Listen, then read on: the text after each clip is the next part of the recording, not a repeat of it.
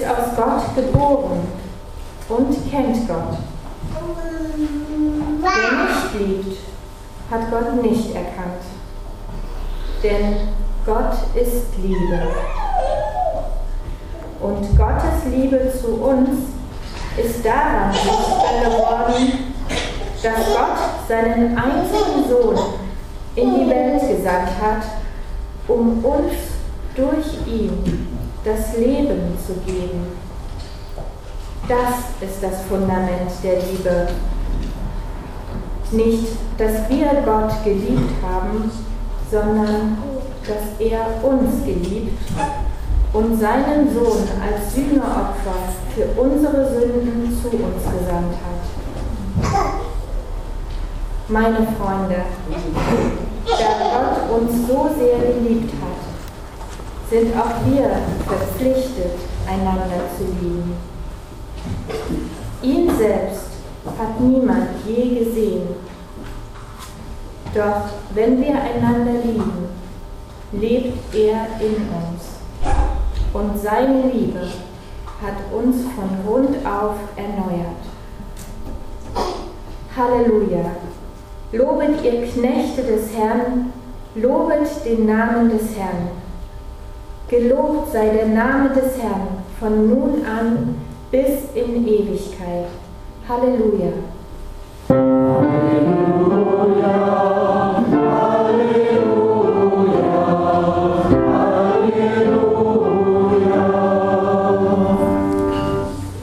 Wir singen das nun steht unter der Nummer 122, Meine engen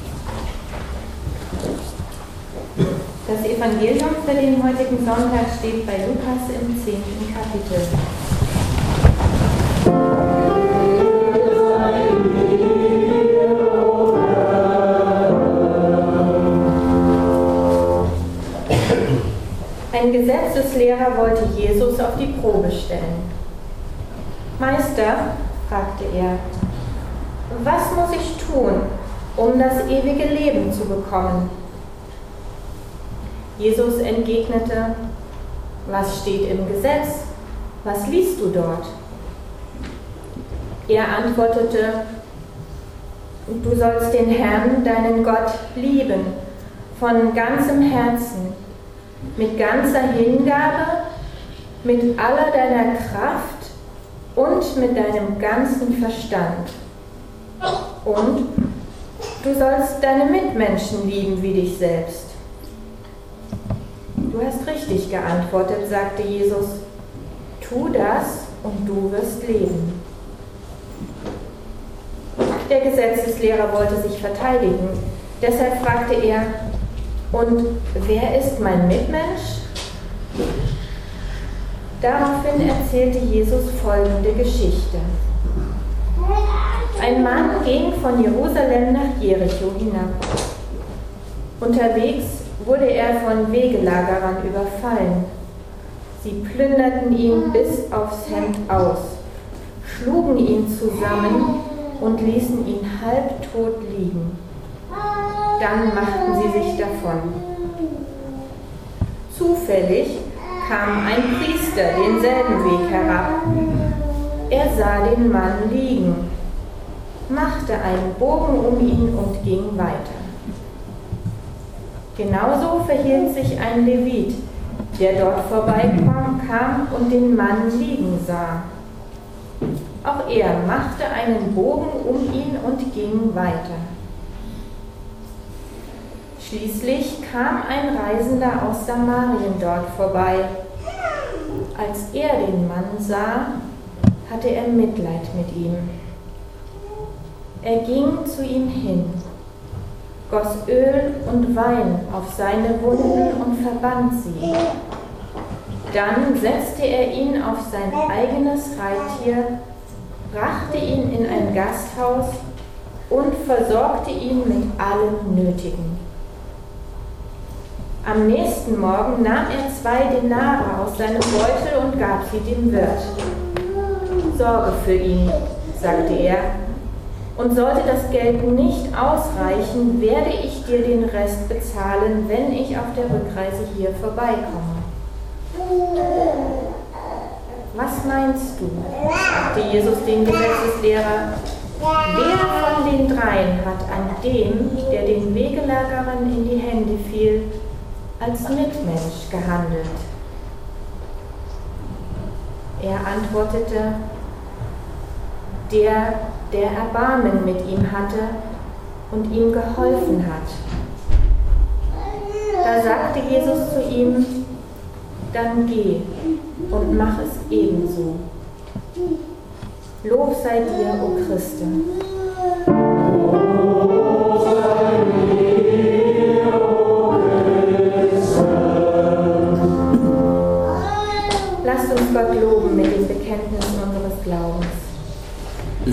Glaube an Gott, den Vater, den Allmächtigen, den Schöpfer des Himmels und der Erde, und an Jesus Christus, seinen eingeborenen Sohn, unseren Herrn, empfangen durch den Heiligen Geist, geboren von der Jungfrau Maria, gelitten unter Pontius Pilatus, gekreuzigt, gestorben und begraben hinabgestiegen in das Reich des Todes, am dritten Tage auferstanden von den Toten, aufgefahren in den Himmel. Er sitzt zur Rechten Gottes, des allmächtigen Vaters. Von dort wird er kommen, zu richten die Lebenden und die Toten.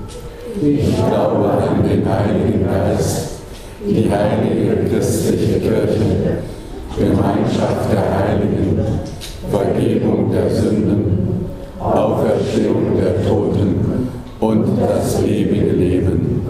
Amen. Das nächste Lied, steht im Gesang unter der Nummer 79, Gott du König macht uns still. Er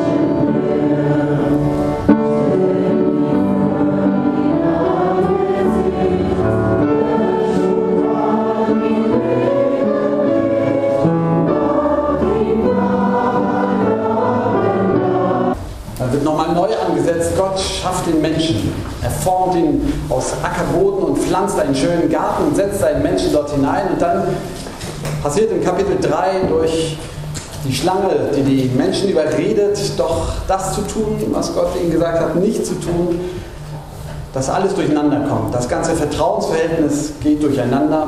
Sie haben plötzlich Angst, dass sie wirklich sind Eva. Und sie ward schwanger und gebar den Kain und sprach, ich habe einen Mann gewonnen mit Hilfe des Herrn. Danach gebar sie Abel, seinen Bruder. Und Abel wurde ein Schäfer, Kain aber wurde ein Ackermann. Es begab sich aber nach etlicher Zeit, dass Kain dem Herrn Opfer brachte von den Früchten des Feldes.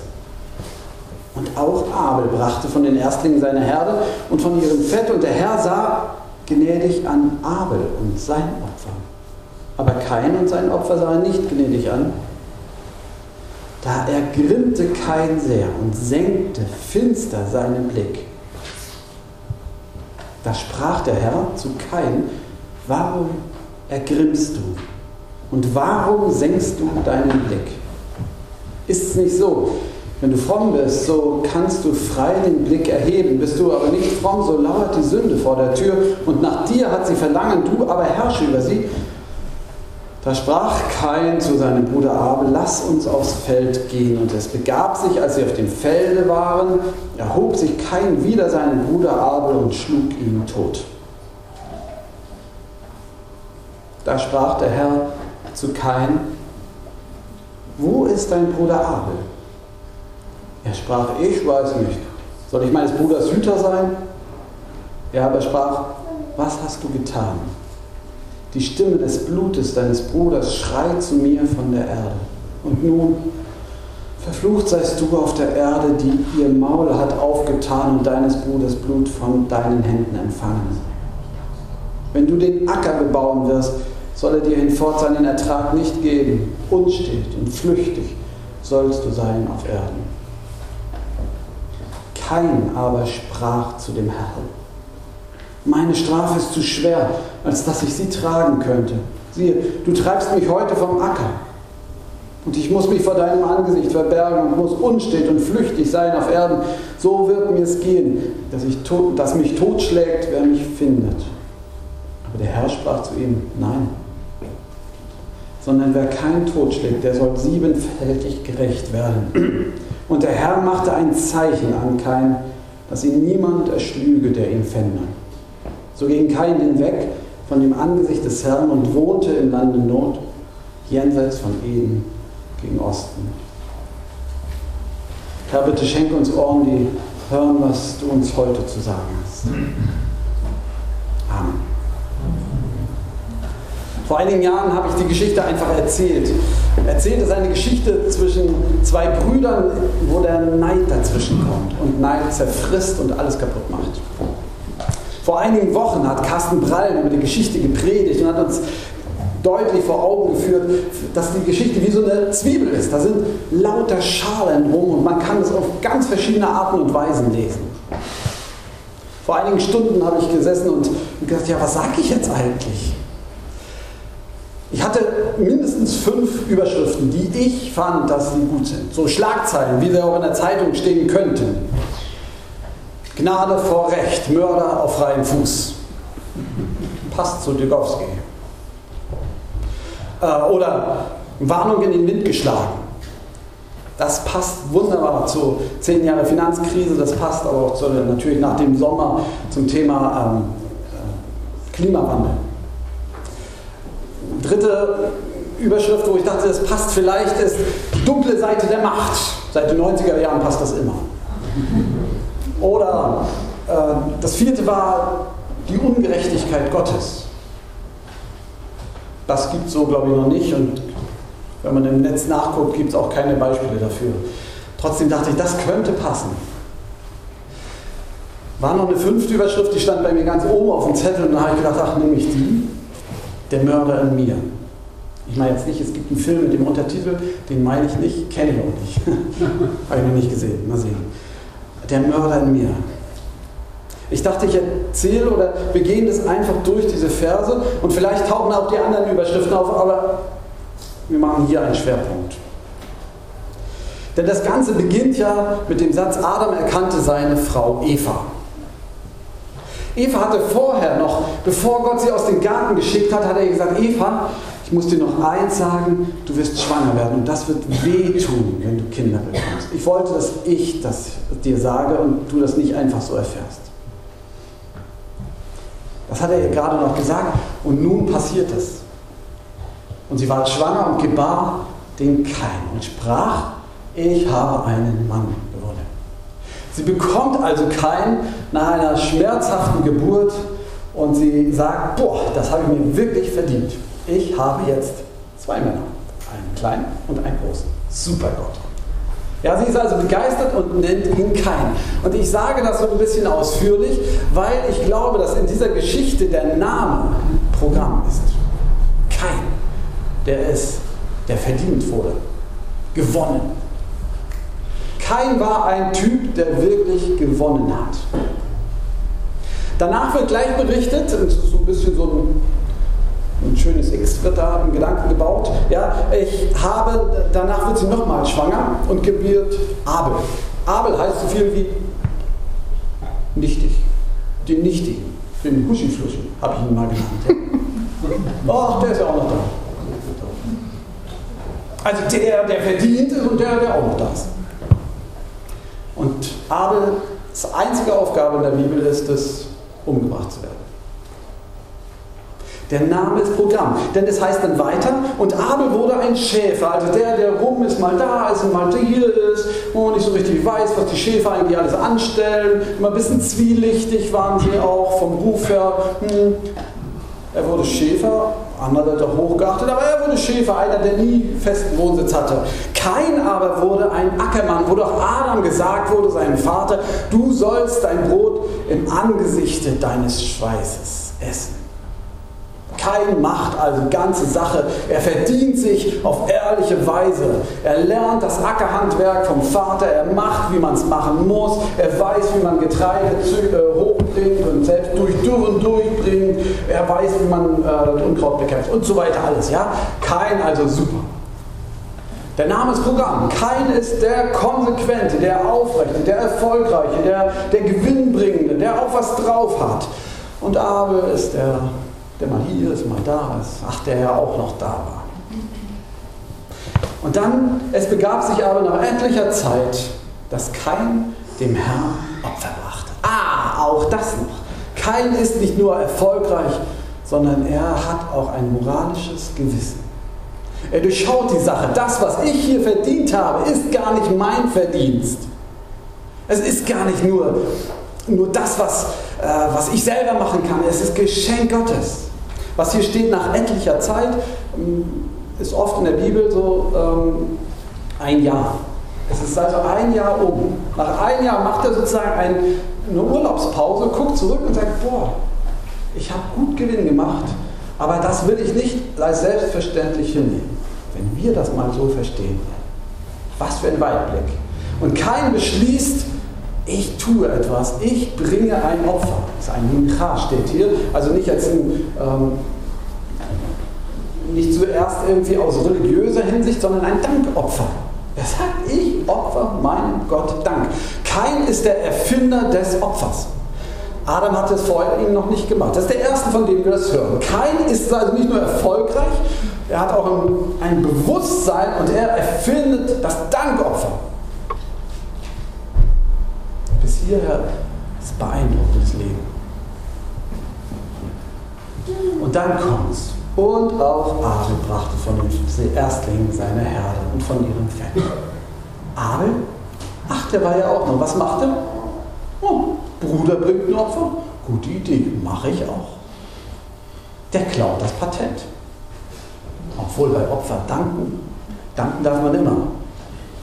So verderblich ist es vielleicht gar nicht. Er macht einfach, was der große Bruder macht. Er nimmt sich den großen Bruder als Beispiel und sagt, boah, gute Idee, das mache ich auch. Er nimmt also irgendwie eine Ziege oder ein Schaf und opfert das. Von denen, die gerade, von den Lämmern.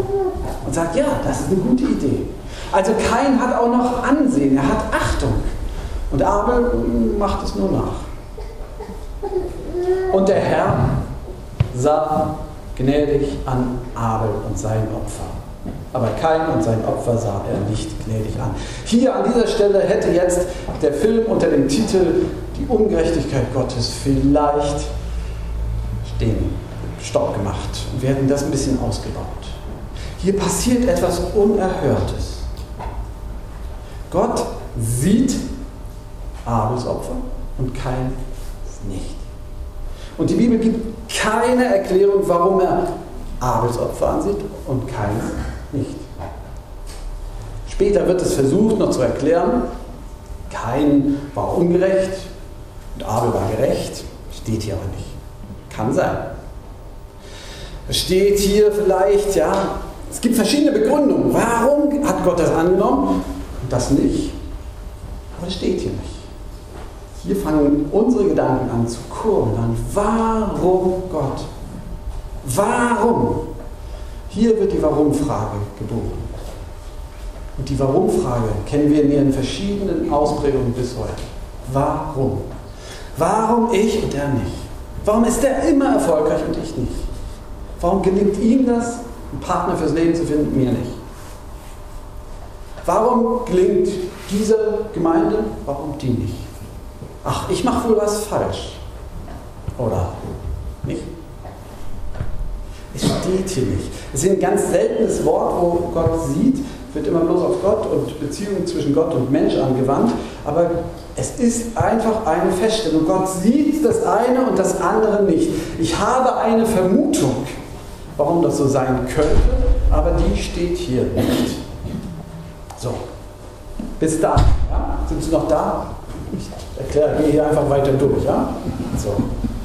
Der Herr sah das an und dann passiert das, wo man denkt, ja, was soll denn sonst passieren? Da ergrimmte kein sehr und senkte finster den Blick. Wenn Sie sich ungerecht behandelt fühlen, was machen Sie dann? Ich bin bekannt gewesen als Kind, dass ich dann mit Tassen und Tellern geworfen habe. Ich verstehe das, wenn Leute beißen. Wenn man ungerecht in die Ecke gedrängt wird und denkt, dann wird es gefährlich.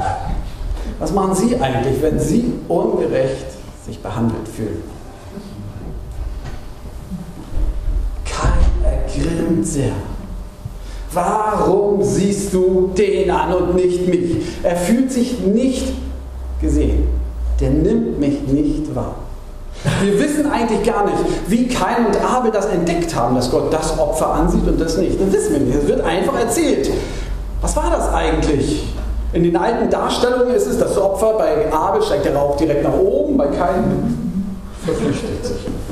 Aber das kann es nicht gewesen. Oh, vielleicht ja doch. Wir wissen es nicht, es steht hier nicht. Ich glaube aber, auf jeden Fall war es dieses Gefühl, dass man das im Gefühl wahrnimmt, Gott ist nicht auf meiner Seite. Was ist das? Warum ist der erfolgreich? Warum ist der gesegnet und ich nicht? Ich kann es nicht leiden. Warum komme ich immer zu kurz? Immer zu kurz. Und das Gefühl kenne ich. Ehrlich gesagt nicht so viel. Aber vielleicht stehe ich auch zu sehr auf der Sonnenseite des Lebens. Aber ich kenne genug Menschen, die mit diesem Gefühl ringen und kämpfen, so wie kein. Kein der Erfolgreiche ergrimmt sehr und senkt finster seinen Blick. Übrigens eine super Beobachtung. Auf der, Im vierten Kapitel der Bibel wird uns vor Augen geführt, was passiert, wenn wir irgendwie nicht mehr im Reinen sind mit unserer Umwelt. Man kann nicht mehr die Augen gucken. Also das kenne ich, vielleicht geht es Ihnen anders, aber ich kenne das. Ich kann Leute dann plötzlich nicht mehr angucken und denke, oh, Moment, hier ist etwas in Schieflage. So. Und jetzt kommt was, was ich das Trostvolle finde im vierten Kapitel der Bibel geht das schon wieder los. Dass Gott zum dritten Mal das Gespräch eröffnet. Nicht kein. Nicht die Warum-Frage eröffnet das Gespräch. Gott eröffnet das Gespräch. Und zwar als kein wütend ist. Da sprach der Herr zu Kain, warum ergrimmst du und warum senkst du deinen Blick? Wenn sie das nächste Mal wütend sind und nicht mehr den Leuten in die Augen kommen können, lassen sich von Gott fragen, warum eigentlich? Ich finde das unheimlich tröstlich. warum eigentlich bin ich so wütend? Warum beißt mich das so, dass, dass der mehr Erfolg hat, dass der beliebter ist, dass da es besser geht? Und warum? Warum eigentlich? Gott fragt, warum? Und jetzt kommt was, und das ich hochspannend, denn jetzt steht hier der wunderschöne Satz bei Luther so übersetzt, ist nicht so, wenn du fromm bist, so kannst du frei den Blick erheben, bist du aber nicht fromm, so lauert die Sünde vor der Tür und hat nach dir Verlangen, du aber herrsche über sie. Das klingt nach einer Logik. Ja? Wenn du runterguckst, äh, wenn du nicht, dann ist die Gefahr, dass die Sünde da ist und sie will über dich herrschen. So. Ich habe Ihnen schon mal so ein Rätsel aufgegeben aus dem Jesaja-Buch. Ja? Das wäre wieder eine wunderbare Stelle. Denn mitten im Zentrum dieser so bekannten Geschichte, die in jeder Kinderbibel ist, steht ein Satz, den kein Mensch versteht. Und über Jahrtausende hinweg haben Ausleger versucht, diesen Satz zu verstehen. Was steht da eigentlich? Dass die Sünde vor deiner Tür lagert, passt nicht. Das hat Luther natürlich so übersetzt, wir müssen ja was übersetzen, aber eigentlich steht das da nicht, weil die Sünde weiblich ist und was da steht, ist männlich. Hm. Wer lauert dann eigentlich vor der Tür und welche Tür ist das eigentlich? Sünde, Tür, Lager. Keine Ahnung. Über Jahrtausende hinweg hat, steht dieser Satz so und wurde immer ausgelegt. Es gibt ganz unterschiedliche Auslegungen. Ich dachte, ich lese Ihnen den Satz mal vor nach der Übertragung, die fünf Bücher Mure von Martin Buber, der verdeutscht es. Da wird das deutlich, dass es eine Art Rätsel bleibt. Ist es nicht so? Meinst du Gutes, trag's hoch. Meinst du nicht Gutes aber vorm Einlass, Sünde, ein Lagerer, nach dir seine Begierde, du aber walte ihm ob.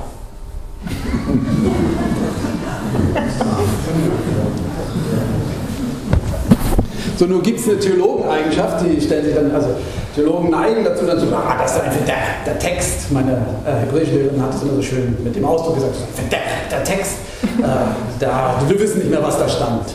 Ja, ein verdeckter Text.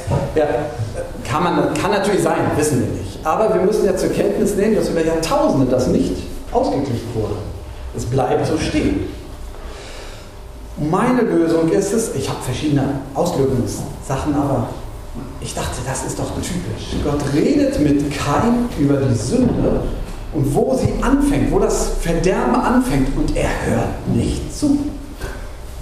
Am Ende kann er bloß noch drei Worte. Ja, es hat was mit Sünde zu tun, irgendwie mit einer Öffnung, einer Tür und da lagert jemand. Mehr weiß er nicht. Er hat schlichtweg nicht zugehört, was Gott ihm sagt. Und vielleicht ist es auch so, alle Theorie über Sünde bringt nichts.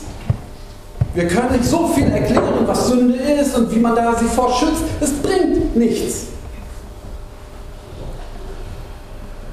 Aber deutlich ist, wenn du den Blick nicht hebst, da ist irgendeine Tür, da kommt Sünde ins Spiel und da lagert etwas. Was eigentlich? Finde ich hochspannend. Der Mörder in mir, kein bekommt eine Warnung von Gott und er hört nicht zu. Er, oder er versteht es schlichtweg nicht. Und dann kommt noch ein weiterer Satz. Ähm, ist zu lang? müssen wir können ja signalisieren, ja? dann machen wir ein bisschen schneller. Ja? Ähm, bist du aber nicht fromm, so lauert die Sünde vor deiner Tür und nach dir hat sie Verlangen, du aber herrsche über sie. Nach dir hat sie Verlangen, du aber herrsche über sie. Diesen Satz, den konnte kein sich wieder erinnern. Das war übrigens haargenau derselbe Satz, den Gott zu Eva gesagt hat. Du wirst Verlangen nach deinem Mann haben und er herrscht über dich. An diese Stelle kommt die dunkle Seite der Macht, diese Überschrift. Ja? Ich glaube, dass Gott das wiederholt und dass es nicht so ist, wie bei Luther hier übersetzt, sondern dass es positiv ist, dass es nicht von der Sünde redet, sondern dass es von Kain und Abel redet. Abel, dein Bruder, Abel, dein Bruder, schaut auf dich. Da gibt es eine innere Verbindung, eine Sehnsucht nach dir. Er hat dich zum Vorbild. Da kommst du gar nicht raus. Er wartet darauf, was du machst. Und wenn du über ihn herrscht, heißt das nicht, nutzt das aus, sondern sei dir deiner Verantwortung bewusst. Sei dir deiner Verantwortung bewusst, lieber Kain. Das sagt Gott kein. Und dann heißt es danach, äh, da sprach, äh, da sprach Kain zu seinem Bruder, lass uns aufs Feld gehen, das stimmt, Ehrlich gesagt so nicht, sondern das redet er weiter. Kein sagt seinem Bruder Abel genau das weiter. Aber er verdreht es, er versteht es nicht, worum es hier geht. Diese innere Verbindung, dass Abel auf ihn angewiesen ist, dass er hochguckt, dass er macht, was sein großer Bruder macht, dass er ihn als Vorbild hat und dass er eine Verantwortung ihm gegenüber hat. Er versteht es, Moment, ich habe hier das Sagen, du machst. Und so kommt der Tag, als sie aufs Feld gehen, da wo sie sowieso immer arbeiten, und mitten bei der Arbeit passiert der Mord. Keine Ahnung warum, wahrscheinlich regt ihn alles auf und Abel macht doch nicht das, was er will, denn er bleibt äh, ja ein Viehzüchter und er ist ein Bauer. Er lebt ganz anders, er versteht diese Welt anders und irgendwann überwältigt es keinen und er erschlägt seinen Bruder Abel. Wohl wissend, dass es hätte anders sein sollen. Der Mörder in mir. Wie oft halte ich es nicht aus, dass andere anders sind? Alle müssten so glauben wie ich. Alle müssten so sein wie ich. Und warum macht er das anders? Und dann ist er auch noch beliebt und erfolgreich. Ist das nicht ärgerlich? Tja. Wenn du deinen Blick senkst, öffnet sich irgendwie eine Tür. Und dann kommt Sünde ins Spiel. Da lagert jemand, für den du eigentlich Verantwortung hast. Oder du bist zu dicht. Und dann kommt die berühmte Frage, geht die Geschichte weiter. Die berühmte Frage, wo ist dein Bruder? Soll ich meines Bruders Hüter sein? Aber Gott sagt, du hast deinen Blick gesenkt. Und das Blut deines Bruders ist auf den Boden gefallen. Und er hat sein Maul aufgetan, ist noch tiefer. Ganz unten ist, bist du angekommen, was du getan hast. Das hat sich alles aufgetan. Aber aufheben solltest du deinen Blick.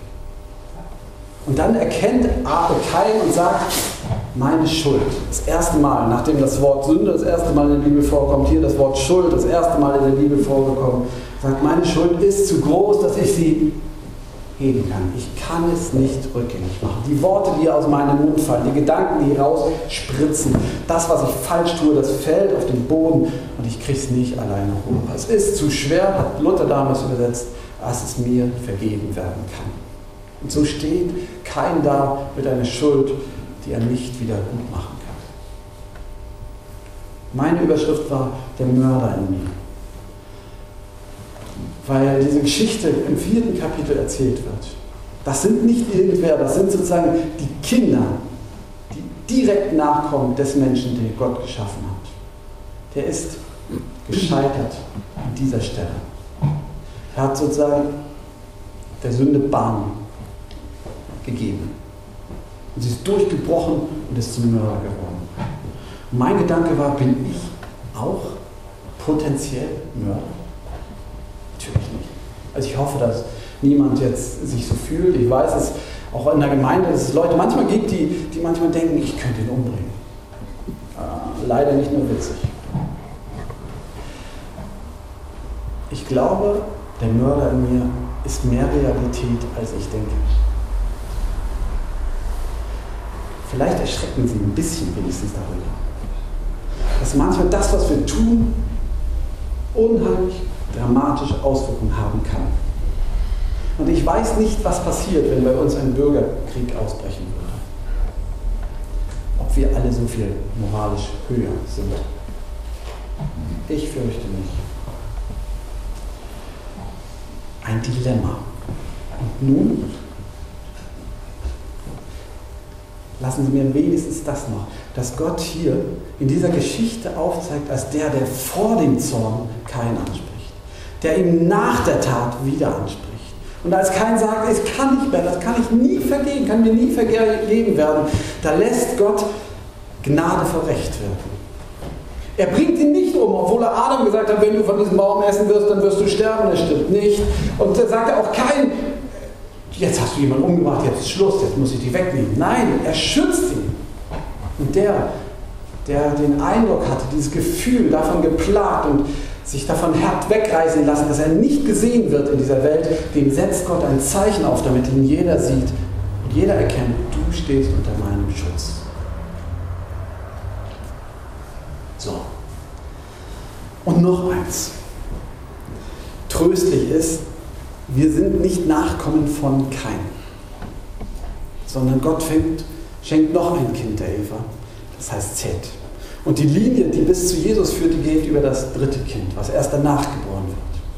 Es gibt also die Chance, sich nicht bis ins Letzte wegreißen zu lassen, dass die Sünde, das Gefühl, nicht gesehen zu werden, nicht in, in schlimme Taten reißt. Es gibt eine Chance dagegen.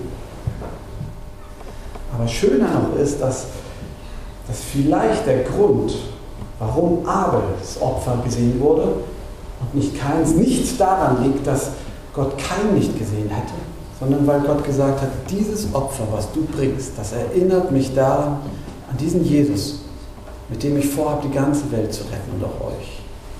Das Lamm, das geschlachtet wird. Das ist mein Blick schon darauf.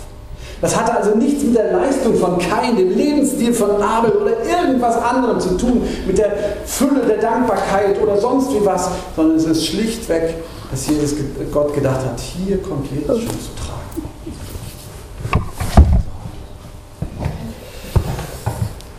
Und so wird die Geschichte für mich eine tröstliche Geschichte. Selbst wenn der Mörder in mir lebt oder theoretisch da ist, Gott tut alles, um mich davor zu bewahren. Und er hat alles getan, um mich am Ende zu retten, selbst wenn ich in Teilen schuldig geworden bin. Der Friede Gottes, der höher ist als all unsere Vernunft, der bewahre unser Herzen und Sinne in Christus Jesus, unseren Herrn. Amen.